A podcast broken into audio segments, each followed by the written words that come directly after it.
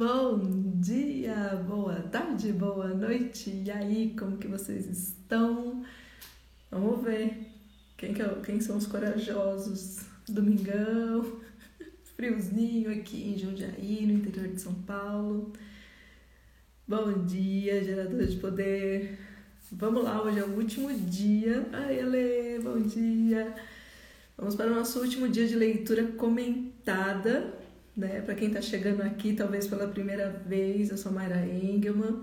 Sejam bem-vindos, sejam bem-vindas. Né? Hoje é o 37 dia de leitura comentada dessa obra que chama Amar e Ser Livre.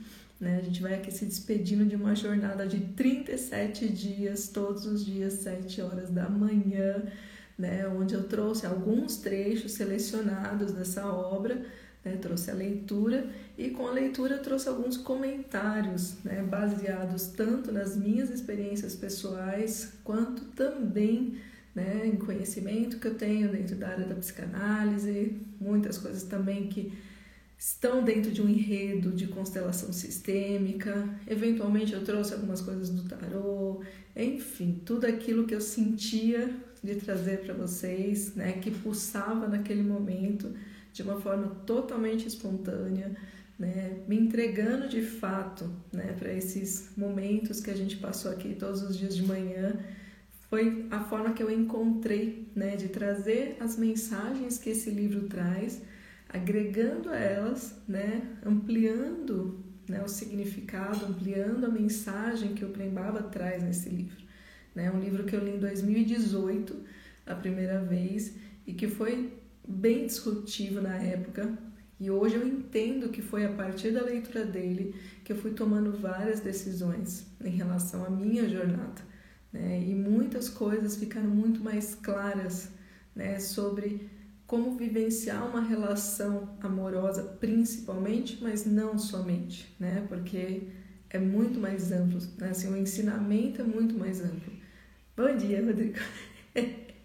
Apesar de do foco do livro ser as relações, serem as relações amorosas, né? Então, acho importante sempre colocar isso, né? Qual que é o objetivo principal do livro, né? É a gente conseguir ressignificar a forma como a gente se relaciona com o outro, tá? Eu vou fazer a leitura do dia, ela é bem curtinha, ela é bem simples a leitura de hoje, é realmente uma leitura de fechamento, né? Então o livro chama Amar e Ser Livre e o último capítulo é a liberdade de amar, né? onde ele só faz realmente um fechamento de tudo aquilo que ele apresentou de uma forma bem breve. E aí depois que eu fizer essa leitura, aí sim eu vou vir aqui para tentar fazer um resumão né, de tudo que ele trouxe, né, de uma forma também breve. Aí quem quiser ir se aprofundando, é só voltar nos episódios anteriores são 37 episódios, cada um de mais ou menos meia hora, né?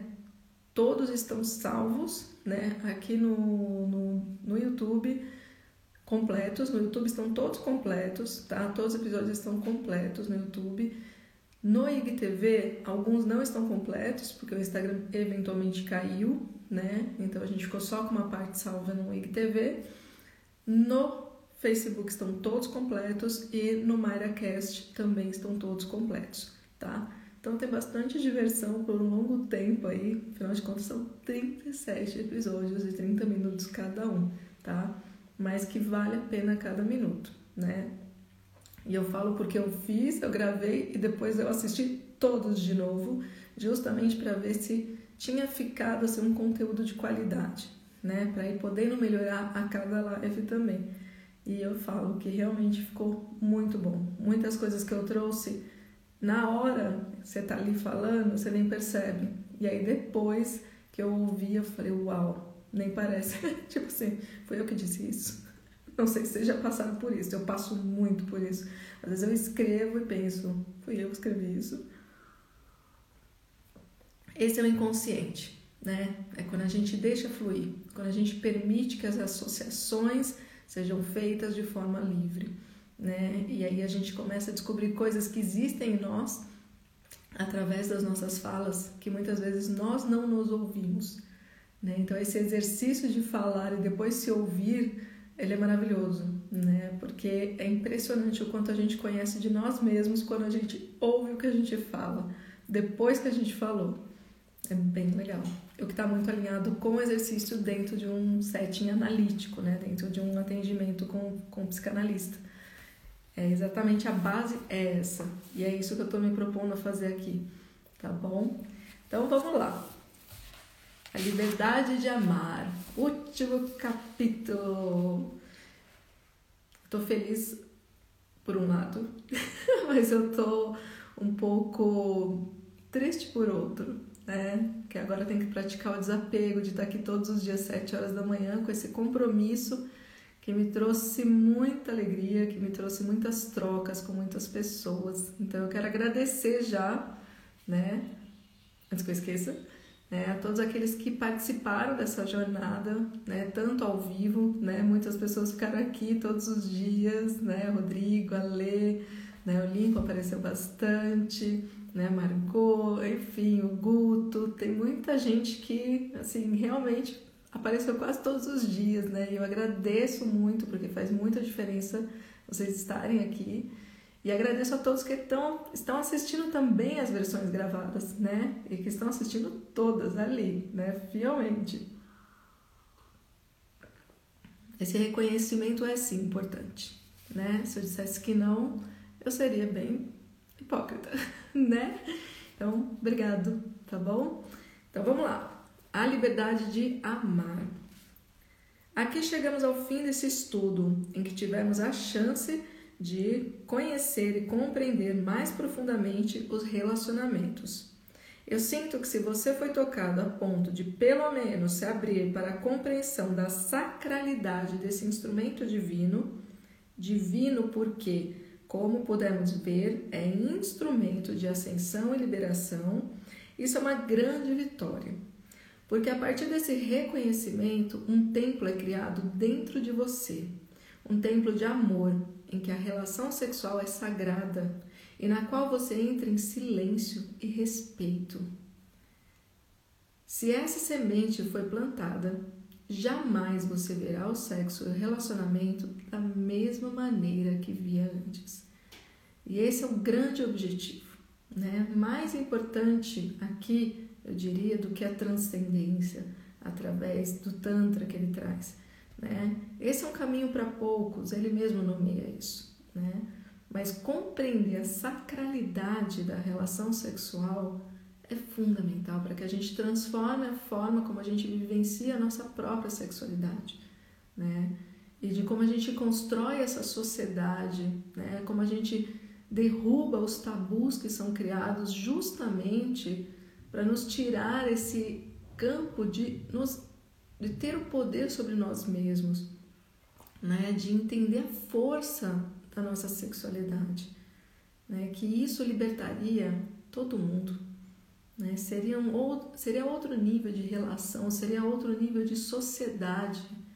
Né? Provavelmente né, o, o, a porcentagem de doenças mentais, de, de conflitos psíquicos que a gente tem seriam muito reduzidos, o sofrimento seria reduzido né? Se todos tivessem essa compreensão da sacralidade da sexualidade, né? do que é a sexualidade, que essa energia de vida é de onde viemos, né? Ia mudar muita coisa, né? Então, por favor, né? Espalhem essa semente, falem sobre isso com as pessoas que vocês conhecem, tragam esse novo ponto de vista, né?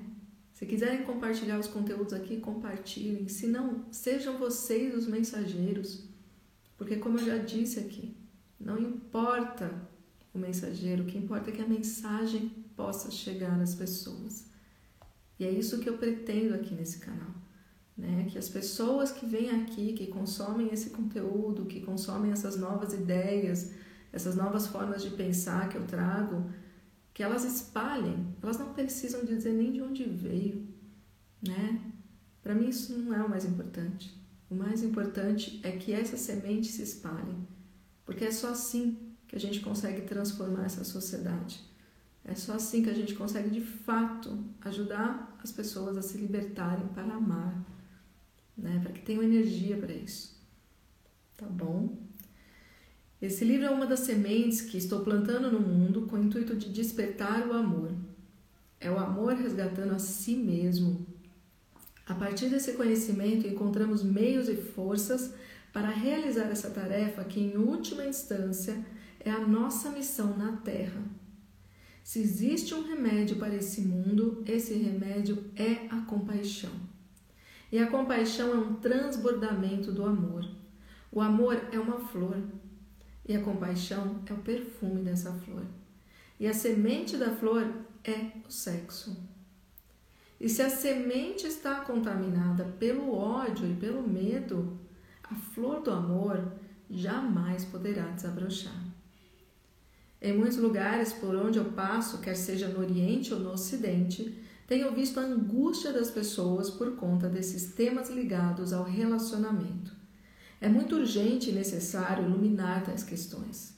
Se nossa intenção é despertar o amor e estimular a cultura de paz e prosperidade, precisamos ressignificar o casamento e a sexualidade. Muitos mestres espirituais evitam tocar nesses assuntos, mas eu sinto que não temos como seguir com a intenção de ter um jardim florido, belo e perfumoso, se condenamos a semente das nossas flores, que é o sexo.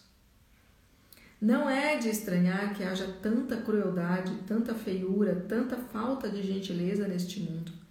Isso é porque nossa semente foi envenenada. O casamento se tornou um negócio e um alimento para a carência afetiva, que serve para sustentar infindáveis fantasias que nos distanciam cada vez mais do amor puro. Na grande maioria dos casos, o casamento tem alimentado justamente o contrário o ódio. Precisaremos de muita coragem para realizar essa transformação pois não é simples renunciar a crenças milenares tão profundamente arraigadas. Não é tão simples renunciar à competição, à carência, à luxúria e a todos os seus jogos. Mas não temos outro caminho. Precisamos evoluir no caminho da ascensão. Foram transmitidas chaves importantes para você aprender, para você aprender a transitar dentro do vale da luxúria, aproveitando o relacionamento como material de escola e compreendendo que a relação é realmente um instrumento poderoso, tanto de aprendizado quanto de aferição, o que possibilita que nos situemos na jornada para que possamos tomar consciência de como estamos em relação à liberdade. Ou seja, se nos sentimos livres e se estamos podendo deixar o outro livre. A liberdade é a qualidade máxima dentro desse novo tipo de relacionamento amoroso. É preciso estar livre, inclusive das regras criadas dentro do velho modelo. Não podemos nos prender a formatos e receitas prontas, a nada que tem que ser. É importante estarmos livres para seguir o caminho do coração, estarmos abertos e prontos para o que a vida nos traz. Isso significa estarmos abertos para verdadeiramente conhecer o outro. Nossa tendência ao encontrar alguém é imediatamente inserir a pessoa dentro do nosso sonho, das nossas expectativas. Isso só gera frustração e encerra a possibilidade de sabermos o que o outro tem de fato a oferecer. Tenho aconselhado as pessoas a não, a não quererem eternizar as relações. Bom dia, Márcia. Cadê que eu me perdi aqui? Aqui. Tenho aconselhado as pessoas a não quererem eternizar as relações, a não criarem fantasias em torno do outro. Ao conhecer alguém, abra-se para o novo. E eu diria mais: ao conhecer alguém, Abra-se para o novo todos os dias. Porque todos os dias, quando a gente acorda, você não é mais o mesmo e o outro também não é. A gente precisa compreender isso, né? Por isso que é tão doloroso quando a gente idealiza o outro, quando a gente se fixa né, num perfil perfeito, vamos dizer assim, dentro do, das nossas expectativas e dos nossos desejos, né? Na verdade, da nossa cegueira, mais do que nosso desejo, porque o nosso desejo, de fato, a gente nem sabe qual é muitas vezes, né? Ele está ali totalmente coberto, né? De uma de um véu realmente, de uma ilusão, de uma idealização que vem das dores, que vem das feridas, que não tem nada a ver com aquela outra pessoa, né? Então a gente entender que essa pessoa, ela vai mudar todos os dias. E nós também. Então, quanto menos apego a gente tiver a algo que é idealizado, que é esperado, menos a gente sofre e mais possibilidades a gente abre de evolução dentro daquele relacionamento para os dois, né? E isso é muito importante a gente compreender, né? Toda vez que eu atendo, foi muito interessante a primeira vez que eu ouvi uma professora incrível minha, né, de psicanálise, falando: toda vez que vocês forem atender, entenda que a pessoa que entrou no seu consultório hoje, ela já não é a mesma amanhã. No entanto, que ela né, nos ensina a não fazer anotação nenhuma nos atendimentos diferente da grande maioria né, dos psicólogos, dos psicoterapeutas. Ela diz que não faz sentido, porque senão a gente fica apegado àquilo que aquela pessoa disse naquele dia, sendo que amanhã, aquilo que ela disse ontem, talvez já não faça mais nenhum sentido. E a gente às vezes ainda está investigando aquela fala, sendo que a pessoa que veio no outro dia já não tem mais a mesma fala, já não tem mais a mesma crença. E muitas vezes é o psicoterapeuta que fica ali insistindo naquela crença, que muitas vezes deixou de existir, né? Então é a mesma coisa no relacionamento, em qualquer relacionamento. Nós mudamos o tempo inteiro. E o pior erro que a gente pode cometer é se apegar a essa imagem fixa de alguém. Ele é assim, ela é assim, ele está assim, ela está assim, e amanhã pode não estar mais. E se eu ainda estiver apegada à minha expectativa, ao meu imaginário, eu nem consigo enxergar a mudança no outro. E se eu não consigo enxergar a mudança no outro, e muitas vezes é algo que eu peço para que ele, para que ela mude o tempo inteiro, eu nem percebo que ela mudou. E aí eu não reconheço. E aí aquilo vai perdendo força, porque a gente vai se relacionando com expectativas, inclusive as ruins. O que é mais louco, né? Se fosse se relacionar com as expectativas do outro estar, né, ser melhor do que ele é, ou ser mais apropriado para mim do que ele é, mas não. Muitas vezes a gente está justamente apegado a dizer que aquele é daquele jeito que me incomoda e a gente não percebe que ele já mudou e a gente continua achando que ele ainda tem aquilo que nos incomoda. Então a questão não está no outro, está em como eu enxergo o outro, em como eu percebo o outro. E acima de tudo, se eu de fato vejo o outro, porque muitas vezes eu não vejo o outro, né? Muitas vezes o homem vê a mulher, na, na, vê a mãe na mulher, e a gente conhece bem essa história. Ela se repete muito, né? O marido projeta a mãe na mulher, a esposa projeta o pai no marido. Ou seja, a gente não está nem se relacionando de fato com aquela pessoa Bom dia, Dani. A gente não está nem se relacionando com ela. A gente está só se relacionando com um feixe de projeções. Né? Então, entender que tudo muda o tempo todo, inclusive nós e os nossos parceiros. Né? Uhum não queira automaticamente. Aqui ele fala uma coisa que eu acho interessante, né? De não querer automaticamente morar junto, casar, ter filhos, né? Que é importante avaliar, né?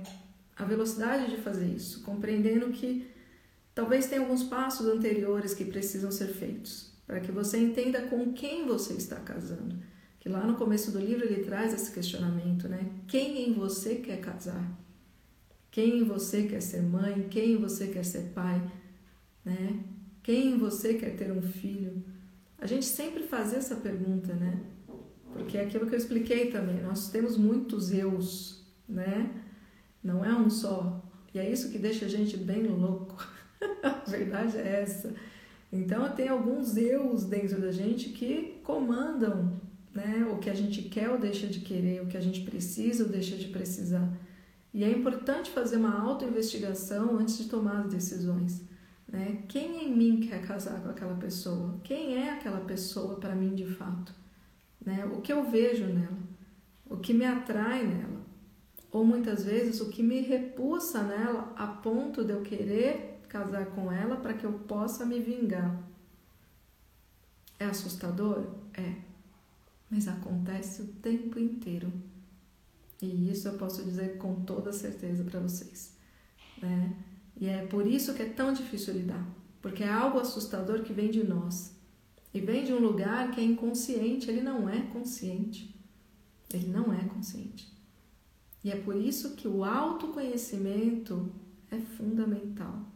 Para a gente entender que existe sim em nós né, alguns lugares que nos movem ancorados na energia, nos sentimentos, nas emoções, de medo, de raiva, de ódio, de desejo de vingança e não de amor.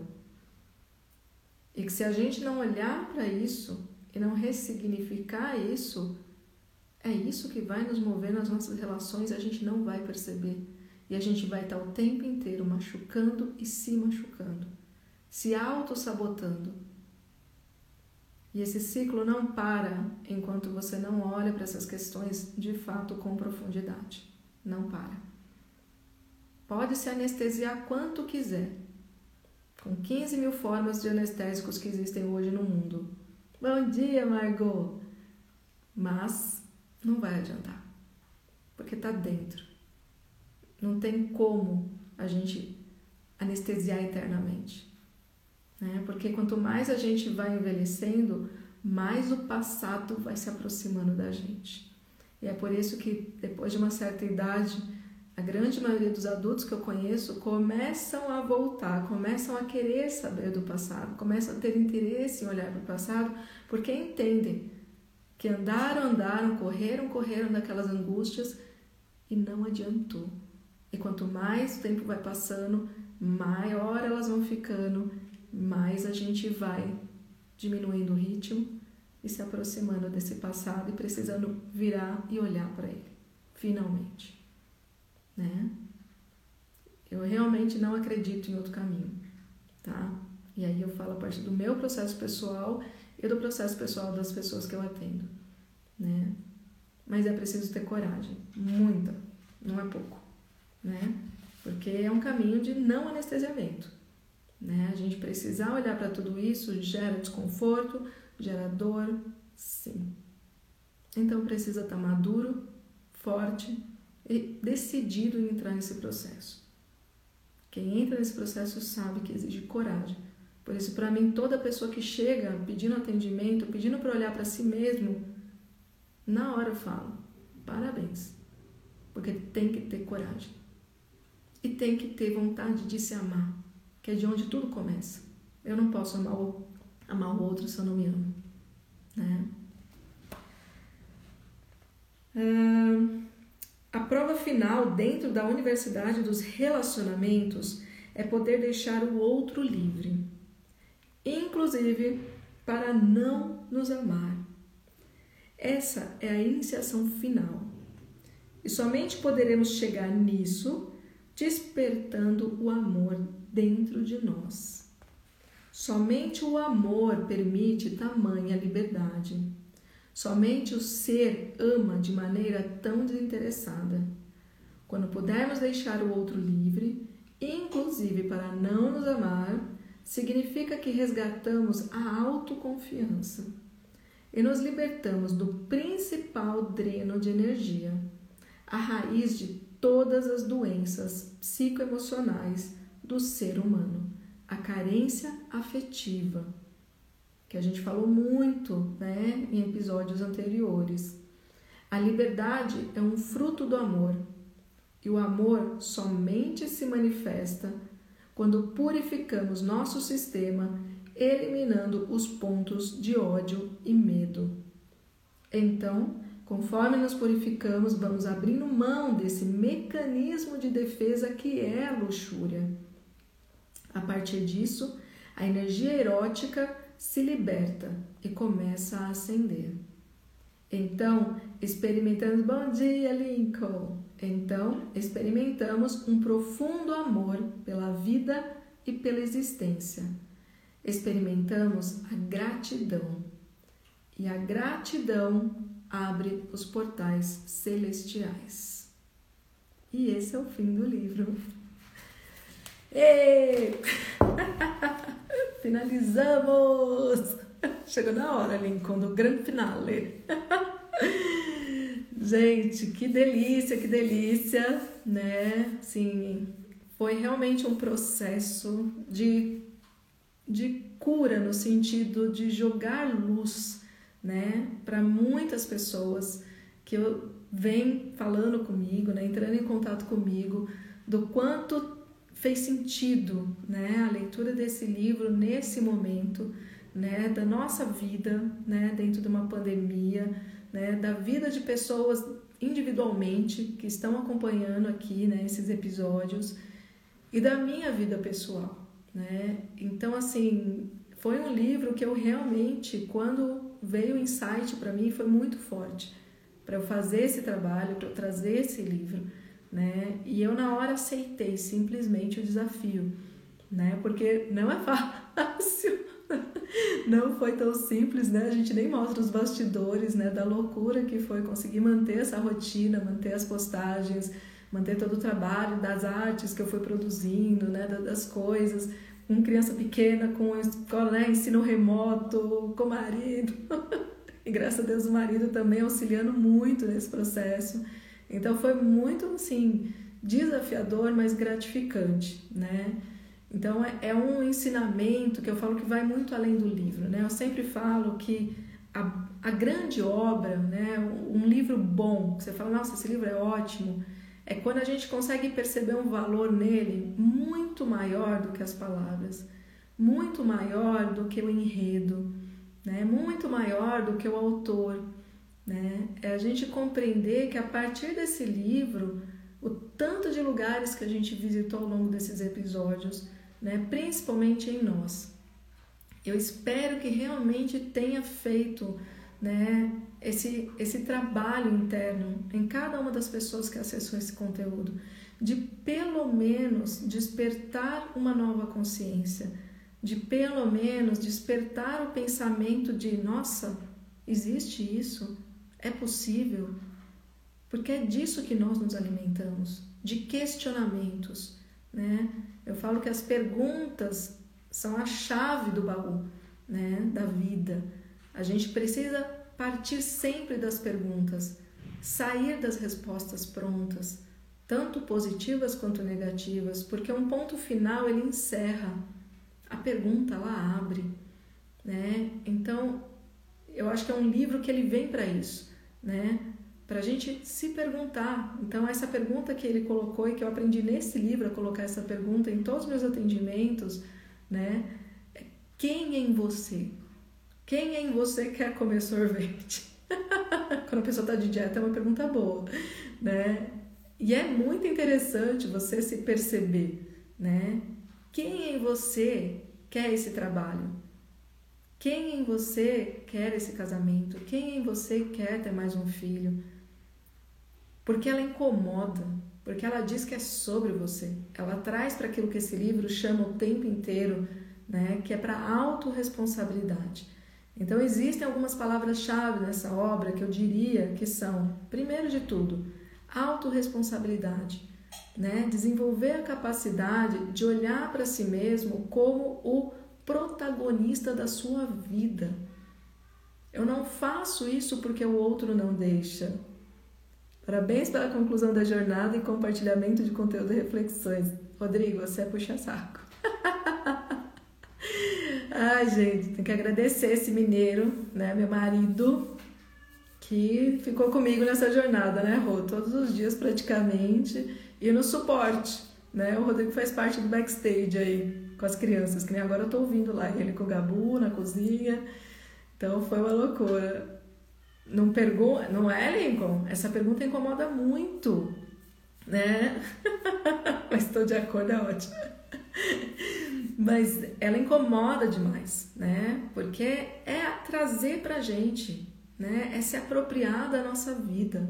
É dizer, ok, eu tenho questões com o outro. O outro não é perfeito, assim como eu também não sou. Mas o que que muda, né? Se eu ficar o tempo inteiro querendo mudar o outro? Não muda nada. Não muda nada. É uma fuga, né? Eu dizer que eu não faço porque o outro não deixa eu fazer. É um comportamento infantil, né? Eu vejo isso claramente nos meus filhos pequenos. E é muito interessante observar isso, né? Meu filho de 5 anos faz xixi na calça porque o outro irmão fica fazendo piada. Eu acho que eu já contei aqui. E aí vira para mim e fala assim: "O Rafa me fez fazer xixi na calça". Primeira vez que ele falou, eu já fiquei assim. Eu falei: "Oi?" falei: "Peraí, né? De quem que é o sistema urinário?" Não é do Rafa. Falei: "Então não foi o Rafa que fez você fazer xixi na calça. Você fez xixi na calça porque você não foi ao banheiro antes de começar a rir que nem um doido. E você sabe que você ainda é pequenininho e você ainda não controla muito bem, né? Ah, obrigada, Bertandade. E então assim, a gente tem que entender que é um mecanismo infantil, né? O fato da gente dizer que a culpa é do outro. Então ele traz muito isso nesse livro para a gente olhar para esse lugar em relação às nossas relações que eu estendo para todas, não somente para o foco do livro, que são as relações amorosas, da gente de fato entender que traz para você. Então é quem em você, quem em você quer, quem em você não quer. É o primeiro passo. E a partir do momento que a gente faz isso, a gente começa a identificar as nossas carências. A gente começa a perceber que sim, existem algumas necessidades, algumas demandas que não foram atendidas ou que foram suprimidas, né, reprimidas, mas que não foi pelo nosso parceiro, pela nossa parceira, foi pelos nossos parentais normalmente. E não também porque esses parentais não eram pessoas boas, não nos amaram. Foi muitas vezes por conta das nossas necessidades individuais subjetivas. Ou seja, o amor que eu queria dos meus pais, ele era um amor idealizado. Então não importa o quanto de amor ele me desse, eu nunca estava feliz. Isso eu estou falando de mim mesma, tá? Então foi em análise, no meu processo terapêutico bem longo, que eu consegui aos poucos ir compreendendo e aceitando que sim, eu exigia muito além do que alguém humano poderia me dar, né? Quando criança. E levei esse comportamento por muitos anos na vida adulta. Muito agradecida por nos trazer essas reflexões. Vou assistir novamente até você fazer outro, linda. Ai, ela te amo. Assista, porque você vai perceber que cada vez que a gente assiste, muda tudo. Muda tudo. Porque a forma que vocês estão ouvindo hoje, quem vocês são hoje, vocês não vão ser amanhã. Então, se você assistir esse conteúdo, se vocês comprarem esse livro e lerem várias vezes, aliás, qualquer obra, qualquer conteúdo, qualquer experiência que a gente viva uma segunda vez, é como o rio, né? Tem aquela história do rio, né? Toda vez que você vai num rio, ele nunca é o mesmo e você também não. E quando a gente entende isso, a vida flui, porque a gente se torna rio. A gente entende que a gente vai para onde a gente precisa ir. Não importa o quantas barreiras a gente crie. A vida, né, como diz Guimarães Rosa, né? A vida, ela vai espremendo a gente, vai espremendo, porque o que ela quer da gente é coragem. Eu fico arrepiada toda vez que eu cito essa fala. Então é isso, meus amores. Vamos encerrando, né? Gratidão, gratidão por todos que estiveram aqui.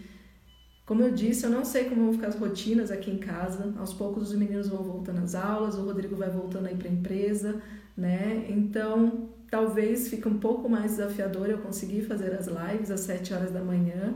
Mas mesmo que eu não consiga fazer ao vivo, eu vou sim trazer um novo livro, provavelmente em julho, né? mas provavelmente também duas vezes, três vezes por semana, né? Eu vou colocar o vídeo gravado.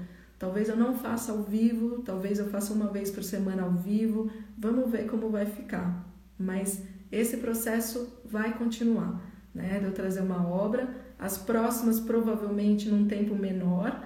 É que essa realmente eu percebi que não tinha como ser algo curto. Faz a seis!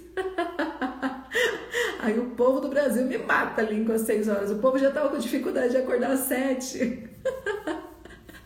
Você pode ver que a minha live ficou bem internacional, né? Gente da França, da Alemanha, do Japão, que é onde está mais fácil para o povo assistir.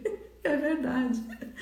Mas vamos ver, vamos ver como vai ficar. Mas em julho, com certeza, a gente traz uma nova obra que eu coloquei em algum lugar que eu não sei aonde, mas que é como fala, gente? A coragem de ser imperfeito, né? Da Brené Brown, tá? Mas esse daí eu vou fazer ele mais curtinho, provavelmente aí finalizando assim com umas, uns 10 encontros, uns 10 vídeos, tá bom? É isso, amores.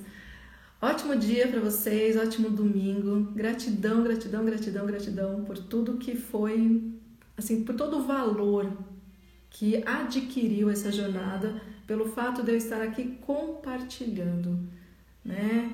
Tem um filme que eu gosto muito que é o Into the Wild, né? Que é dentro do selvagem, a tradução em português não lembro, né? Que tem uma frase que ele fala, deixa o Simba participar, o Simba tá preso lá em cima.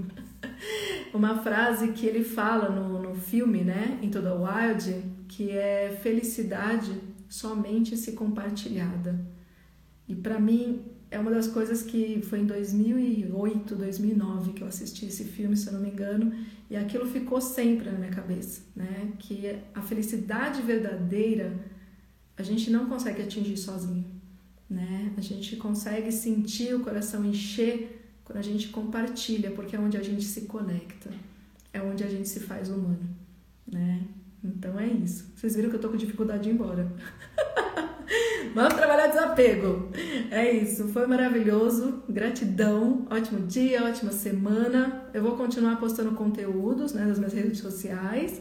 Né? Não vão ter mais as lives, mas vai ter pelo menos aí três posts por semana. Eu também vou reduzir a quantidade de posts, porque tem outras frentes aqui que estão me exigindo um pouco mais de atenção, tá bom?